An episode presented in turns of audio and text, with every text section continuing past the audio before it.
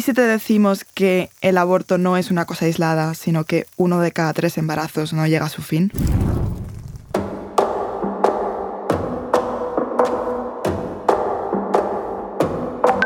Tengo 29 años y el año pasado, con 28, aborté de forma voluntaria. La verdad es que cuando yo me enteré de que estaba embarazada, tuve muy clara la decisión. En mi caso fue con un proceso de, legrado, fue con una intervención quirúrgica eh, con anestesia general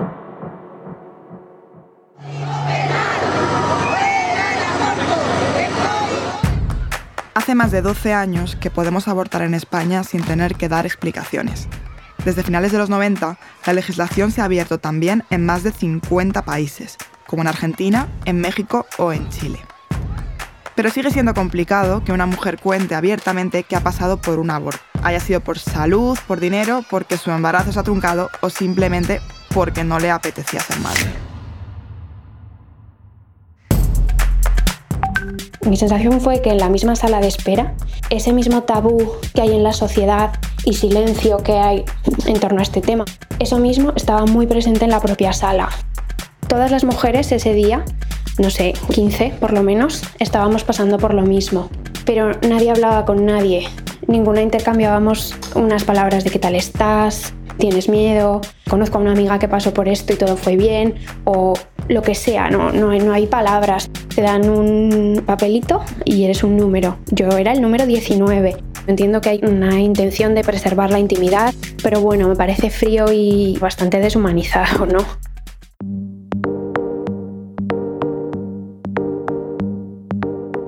Si no lo hablamos, no lo compartimos y terminamos por no saber casi nada sobre el aborto.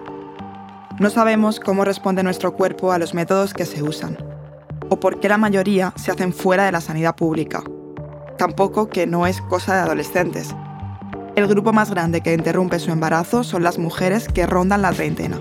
En 2019 no se hizo ningún aborto en 13 provincias españolas, Ceuta y Melilla, ni en la sanidad pública ni en la privada. Y ni siquiera somos conscientes de que hay algunas que siguen sin tener acceso directo al aborto en España he cuidado mucho a la gente a la que se lo he contado. En mi entorno familiar lo sabe únicamente mi hermana, que es más pequeña que yo. Bastante tiempo después decidí contárselo porque, bueno, me apetecía que supiera esa parte de mi vida. Me dijo algo así como, ojo, si me lo hubieses contado antes, yo también podría haber sido un apoyo para ti como lo fueron tus amigas. Entonces, bueno, la verdad que con todo eso pensé, jo, qué suerte tener este círculo, ¿no?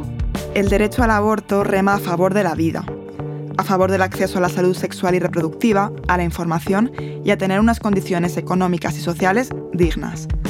Y nadie debería pasar por ello en silencio y sin educación sexual.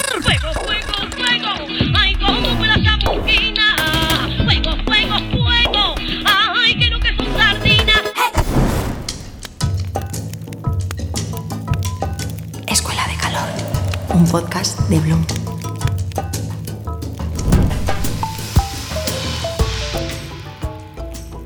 Bueno, en primer lugar, quiero daros la bienvenida. Estoy súper contenta de que haya venido a hablar hoy con nosotras Inés Hernán. Muchísimas gracias, Andrea. Muchísimas gracias a Bloom y a la Escuela de Calor, a todo el equipo que también nos acompaña hoy por invitarme. La verdad es que me hace bastante ilusión y creo que tenéis un contenido finísimo, divulgativo, divertido, entretenido. ¡Qué guay! todos los adjetivos posibles. Así que bueno, todo el éxito para vosotras siempre.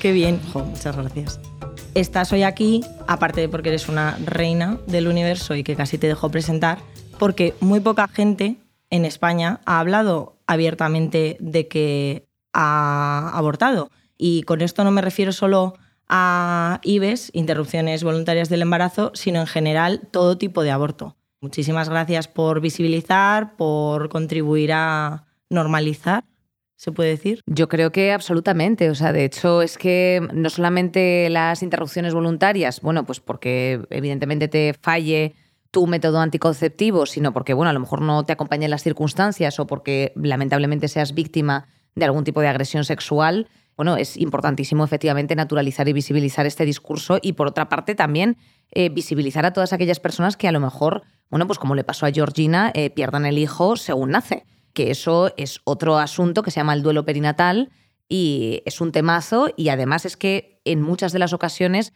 todos aquellos mm, nacimientos no prosperan a partir del sexto mes. Eso les pasa a mucha gente, o sea, muchos niños y niñas, niñas, les da ahí una muerte súbita de babies y claro, y evidentemente pues es una cosa que se sufre como un poco en silencio porque dices, joder, nadie me lo ha representado en una serie, nadie me lo ha dicho en un podcast, nadie me lo ha dicho en, bueno, pues efectivamente en los medios de comunicación y de forma tal que, claro, evidentemente yo me siento una rara avis.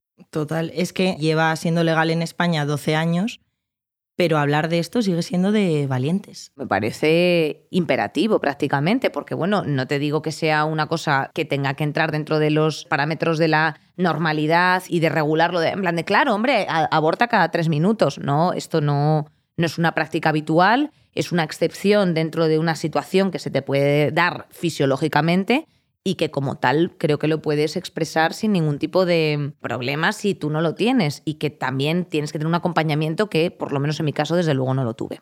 Y tú hablas de esto de una forma como muy natural, sin victimizarte, sin hablar de ello como esto me define, ¿no? Quizá. ¿Te has sentido juzgada al contarlo así?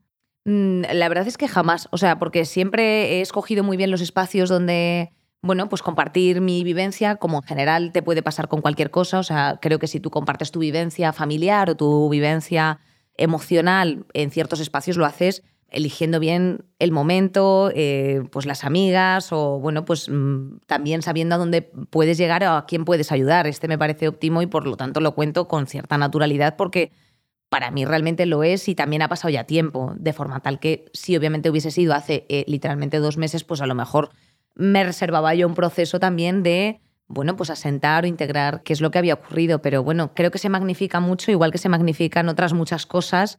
No con esto quiero decir que hay que desnaturalizarlo, ¿no? Pero bueno, sí que creo que hay que procesarlo de una forma más natural de la que desde luego nos la quieren hacer ver politizándolo. Vamos a ir un poco a donde todo empezó, que entiendo que es cuando salen esas dos rayitas en el predictor. ¿Ahí qué haces tú? Bueno, pues es que curiosamente a mí no me salieron dos rayitas en el predictor. O sea, en el predictor me daba negativo. Yo tenía una falta, bueno, estaba en un momento muy agobiada de exámenes, etcétera, porque estaba justo terminando la carrera. Y bueno, pues fue mi pareja entonces la que decidió que fuésemos al, al, hospital. Y bueno, fue a través de unos análisis en urgencias, en plan de, oye, mira, me duelen muchísimo los ovarios como si me fuesen a explotar. Y entonces me dijeron, mira, estás perfectamente sana, pero también estás embarazada de 7, 8 semanas. Y dije yo, anda, pues no es poco, fíjate. O sea, yo en ese momento tenía 24, 25 años, tenía unas circunstancias económicas que desde luego no acompañaban y que creía yo que desde luego no era la decisión correcta avanzar ¿no? con esa situación. Entonces, mm, aunque sintiéndolo mucho, porque también hay algo que de forma natural o instintiva quieres proteger.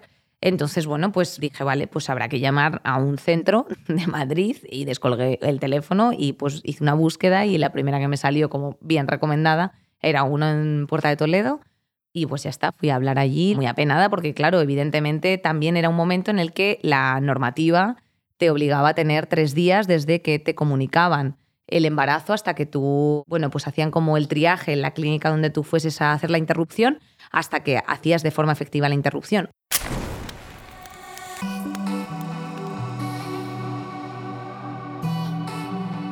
Tenemos un plazo que nos marca la ley muy concreto, que es que se puede hacer hasta las 14 semanas de embarazo. Laura Cámara es enfermera ginecológica y educadora sexual. Eso quiere decir, o hay que tener en cuenta, que estas semanas de embarazo siempre se van a contar desde la fecha de la última regla. Entonces, a partir de que alguien le falte la regla y se haga un test de embarazo, ya van a haber pasado seguramente pues entre 4 y 5 semanas desde la última regla. Sabemos que tenemos hasta las 14 semanas, es decir, aproximadamente unas 8, 9, 10 semanas más para hacer todo el trámite de la interrupción voluntaria del embarazo. Tanto por razones, digamos, maternas como del feto, este plazo se ampliaría a las 22 semanas. Si alguien alguna vez tiene dudas de cuántas semanas de embarazo tengo, se puede hacer una ecografía para que más o menos se date esa gestación, cuánto tiempo tiene. Más o menos en mi experiencia hay tiempo de solicitar la interrupción voluntaria a no ser que esperemos mucho, mucho en hacer esta prueba de embarazo, porque bueno, quizá, quizá quedamos retrasar un poco este tema, ¿no? O sea, tú estabas cinco días sabiendo que tú estás embarazada y que tú vas a abortar. Bueno, eso no me parece desde luego ni muchísimo menos amable. Y además, en la pública el estudio que te hacía el, el doctor era bastante más exhaustivo. O sea, porque esto sí que lo comenté con una persona que había abortado por la pública y me dijo, joder, pues qué suerte has tenido que solamente te haya dicho, esta es la decisión, vale. O sea, que quiere decir... Sí, que no te hicieron un tercer grado. Ah, no, incluso en el tratamiento. No, no, no, no, momento no, del no te- procedimiento. claro, antes del procedimiento ellos te tienen que hacer una eco por dentro donde te dicen efectivamente, bueno, siete, ocho, pero este señor lo imprimió, como ya sabes a lo que vienes, porque tú se lo manifiestas previamente, no te hace así en plan de, mira, esta lentejita es tuya, mira, mira, Sí, mira, no ¡ay, quieres ay, mirar". tiene uñitas, ¿sabes? No quieres ver. Claro, o sea, este rollo juno eh, total, ¿sabes? Tenía una antigua compañera de trabajo que precisamente fue todo lo contrario, o sea, que le hicieron po- poco menos que gaslighting en la consulta en la que ella dijo, no, yo quiero interrumpir. Y entonces ella dijo, pero ¿por qué? Pero no sé qué, pero ¿estás segura? Y le, como que sí estoy segura, caballero, tengo 19 años, ¿entiendes?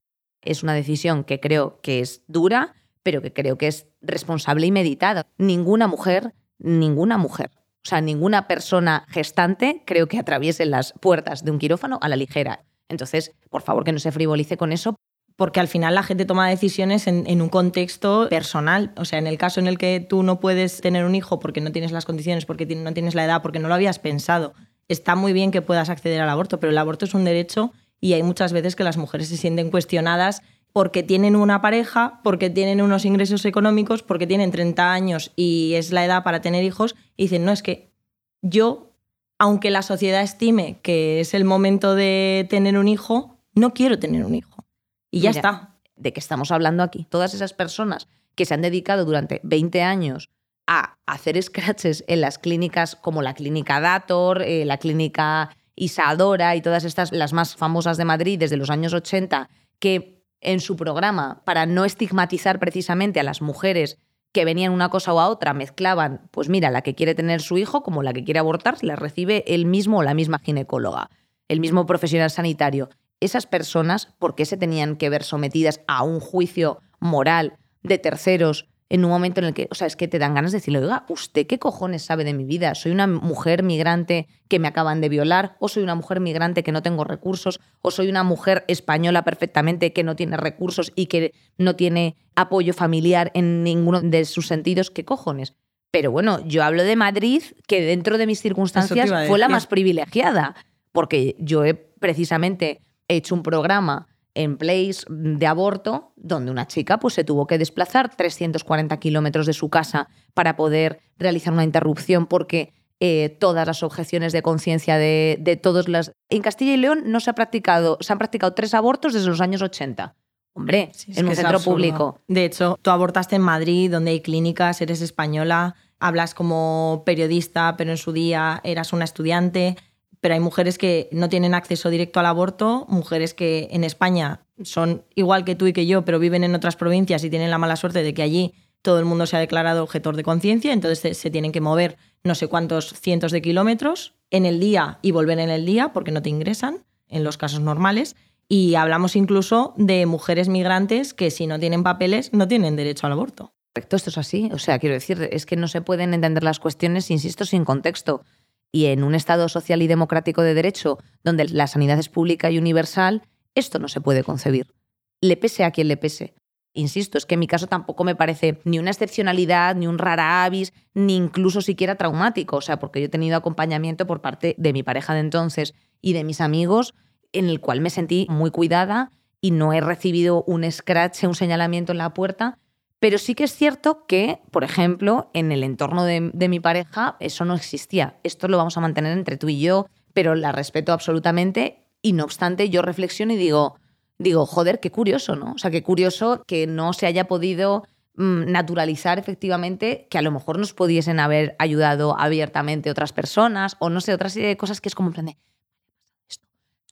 ¿sabes? O sea, quiero decirte, como te ocurre cuando te falla tu método anticonceptivo de cabecera, ¿sabes? Y te tomas la pastilla el día después, que es como en plan de, ¡Ah! la pastilla el día en después. secreto en la farmacia, en plan, Dios mío, la pastilla. La- dame la pastilla. Sí, la- Mire, deme usted la pastilla porque he tenido esta Porque situación. O sea, pasado tampoco esto. esto es, ¿sabes? O sea, un tic-tac.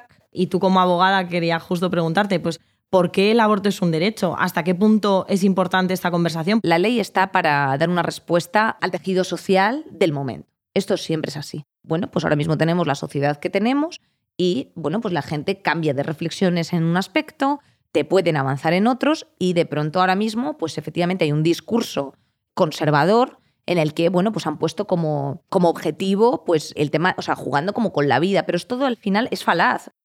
Entonces, ¿por qué es importante defender este derecho, blindarlo por ley? Porque no se puede consentir que a nivel, si les interesa a las comunidades autónomas económico, decir, no, es que aquí me cuesta más practicarlo o me ocupa más tiempo practicar interrupciones, lo derivaremos y diremos que aquí hay objetores de conciencia o directamente diremos que aquí hay objetores de conciencia, aunque no los haya, eso es injusto, porque eso no estás ofreciendo lo que por constitución me corresponde, que es una sanidad pública, universal y garantizada para todos los ciudadanos y ciudadanas de este territorio, independientemente de su nacionalidad. Porque todas las personas que residimos en este país podemos ser o no residentes regularizados. Y eso ya es problema del Estado, no es problema ni muchísimo menos de esas ciudadanas y de esos ciudadanos. Y hablas de la objeción de conciencia, ¿puedes explicar qué es la objeción de conciencia? Claro, la objeción de conciencia es el derecho que tiene el personal sanitario a practicar o no según qué intervenciones. Eh, bueno, pues por una cuestión ética, moral, que afecte directamente a una cuestión profesional.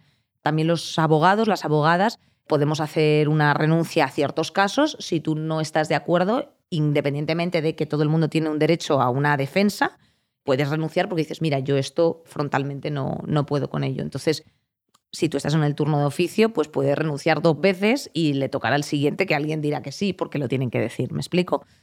De igual forma pasa con, con el tema clínico, pues ellos no, por una cuestión ética.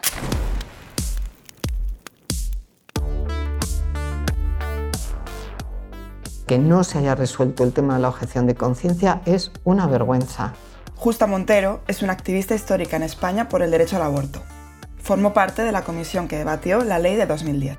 Es verdad que hay que respetar la objeción de conciencia, que es un derecho reconocido, vale, pero el otro derecho reconocido es el de las mujeres a poder interrumpir su embarazo.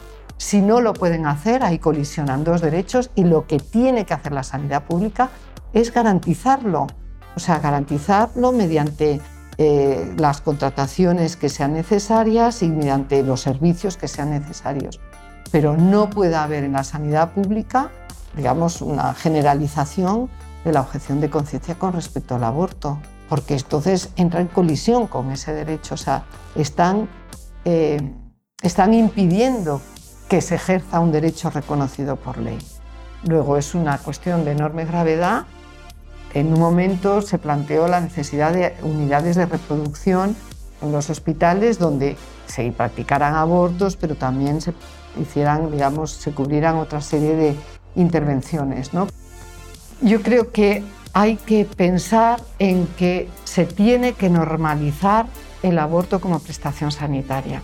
O sea, mientras no se normalice y se considere que efectivamente es una prestación sanitaria, los médicos que quieran hacerlo y médicas estarán sometidos a presiones para que no lo puedan hacer en sus centros, en sus hospitales. Se necesitará de centros específicos o clínicas específicas que al no estar normalizados serán como objeto de mayor violencia por parte de los antielección. Entonces, en resumen, derecho al aborto estará sometido a un halo como de, no, solo de misterio, sino como un halo de, de un tratamiento especial que no tiene ningún otro tipo de intervención sanitaria.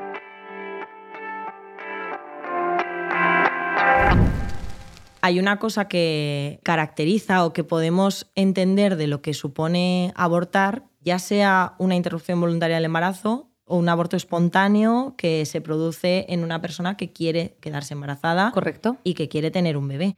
Em, y es la soledad. ¿Tú recuerdas sentir esa soledad, aunque sea incluso en, en el momento de la clínica o a posteriori, y has podido hablarlo con otras mujeres? Bueno, esto que estás diciendo me parece absolutamente interesante porque hay un asepticismo en esto absoluto. No, no lo he hablado con más mujeres, no hay espacios para compartir y por supuesto no hay un acompañamiento que debiera haber en algunos casos. O sea, quiero decir, yo estaba en una sala de espera en donde, o sea, donde éramos 12 tías, ¿eh? Y ahí estábamos todas eh, en un absoluto silencio pensando, me cago en la hostia, tía. O sea, quiero decirte, esto que va a pasar es heavy y no hay ningún psicólogo, psicóloga, no hay ningún sociólogo, socióloga que nos esté dando ninguna indicación, ninguna pauta, cogiendo de la mano. O sea, que decirte, a mí la única persona que me acompañó en todo ese, en todo ese proceso, insisto, han sido mis amigos, mi pareja y el anestesista, el cual pues me dijo, me dijo, ay, no sé qué, tal, o sea, me hizo como un chiste y me quedé dormida. Y dije, bueno, es curioso que en eh, un sitio eh, con el culo al aire, la única persona que me ha hecho el chiste ha sido el anestesista. Es, eh, o sea, es horrible, la verdad. Es horrible porque, porque al final yo creo, Andrea, que mm, te dedicas en tu vida en general a encapsular traumas. Traumas, recuerdos o cosas pero joder, es una lástima, ¿no? Porque luego después todos los resortes en los que tú no tienes un comportamiento regular con, con, tu entorno, o te exaltas, o tienes la ansiedad cronificada, o la depresión cronificada, o ciertos comportamientos, tú dices, joder, ¿de qué vendrá? Bueno, pues vienen de muchas cosas, y entre ellas puede ser efectivamente no tener un acompañamiento correcto en ciertos momentos que son importantes. Yo fui por la privada, quiero decirte, yo tuve que abonar una cuantía económica que yo en ese momento no disponía, que lo tuvo que hacer mi pareja, o sea, que eran 300 euros y que tú ahora dirás, ¡buah, 300 euros! No, tía, 300 euros yo no los tenía porque era lo que costaba mi piso. ¿Me explico?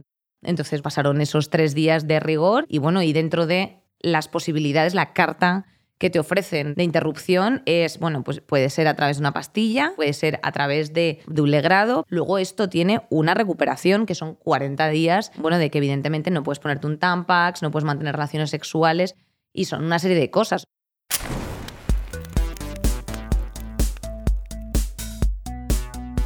La opción de tratamiento, de tratamiento médico o tratamiento quirúrgico realmente es un tratamiento que debe ser pues, adaptado a la paciente. Son dos tipos de intervenciones diferentes. El tratamiento médico es un tratamiento que se hace con medicación y además se puede hacer, o normalmente se hace en domicilio. Y el tratamiento quirúrgico pues, es lo que comúnmente llamamos legrado, ¿vale? es una intervención que se hace en un centro hospitalario. Sí, es como que te duermen un poquito, digamos tanto las complicaciones, digamos, como la repercusión en ese momento, el, cómo se lleva a cabo son distintas.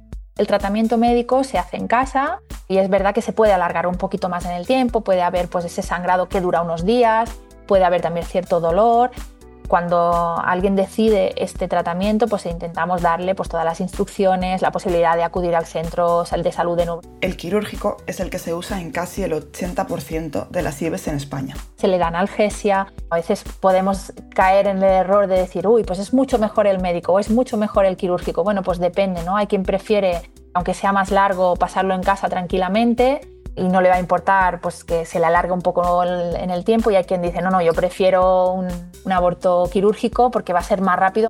Y luego también que muchas veces el personal médico es el que va a tener que aconsejar, pues mira, dependiendo de la edad gestacional o en tu caso es mejor esto u otro y a partir de ahí se consensúa con la paciente.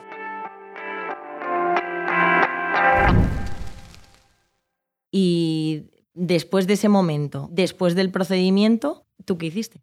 Pues me fui a comer unos gnocchi al Ginos, unos gnocchi cuatro quesos porque era lo que me apetecía. Tenía hambre, pues tardas en despertarte un poco. Insisto, depende de lo que pagases. Perspectiva de clase, como siempre, always and forever, era lo más barato ingerir una pastilla donde se te deshacían los coágulos eh, durante eh, sí, días durante largos. días eh, con unos dolores de tripa tremendos y lo mío era como lo más, o sea, yo me levanté, pues es una camita y te podías levantar con más personas en una sala si habías pagado menos y con menos personas si habías pagado más. Esto era así. Entonces yo pues me desperté así poquito y dije, mm, tengo sed, mm, quiero unos gnocchi. Y me fui a tomar unos gnocchi y ya está. Me encanta el momento ñoquis para el drama. Es que me gustan, me gustan los ñoquis, sí. Entonces dije, pues mira, buena Tauro, hija, a mí me gusta lo que es llenar el buche y entonces dije, ah, pues, pues lo que me apetecía. Pero vamos, quiero decir que es que... Bueno, que la vida sigue también. La, la vida sigue y ya te digo, es que no, no te sabría decir cuál es tu viaje personal. Pues es que esos días estaba de exámenes, yo no falté ni a currar ni nada, ¿eh? O sea, pam, pam, pam, pam. No, pero es que, igual dices en el trabajo, oye, perdonad, es que no puedo venir esta tarde porque voy a abortar ya no eres la misma persona en ese trabajo. Eh, bueno, por supuesto. pero es que eso lo pienso incluso a día de hoy en algunos espacios. ¿eh? No, no, en muchos. O sea, si la mayoría, probablemente. Si yo digo, si yo digo eh, en un espacio, oye, perdóname que voy a abortar, o sea, no vengo esta tarde a grabar esto porque, porque voy a tal. Hombre, se queda así. Tampoco hay que tomarse a abortar como si fuese una merendola, ¿sabes? En plan de, me voy al Mallorca, me voy a abortar. No, ni muchísimo menos es eso, pero pero sí que agradecerías que por lo menos hubiese un diálogo social que te permitiese Claro, el es que la losa que cae. Claro, es, es que es eso, es que la losa que cae encima de esa palabra es como tutún silencio sepulcral. Completamente. O sea, la palabra aborto es que además es como aborto, o sea, es como lo peor. Es muy importante la, la batalla del lenguaje y cuando muchas veces y desde los medios de comunicación se dice tal posición pro aborto, no es pro derecho al aborto. Entonces introducir que es pro derecho es el derecho que se tiene, que cada cual ejercerá o no en función de sus circunstancias. Y luego, por supuesto, eh, disputar el término de vida, porque si hay alguien que defiende vida y una vida digna, somos las feministas. Entonces es contraponer a su concepción de la vida como la vida tal y como ellos la plantean, una concepción de la vida que lleva a, defender el que las mujeres puedan decidir para tener también vidas dignas, ¿no? Y que también las criaturas que nazcan puedan tener, sean criaturas deseadas desde todos los puntos de vista.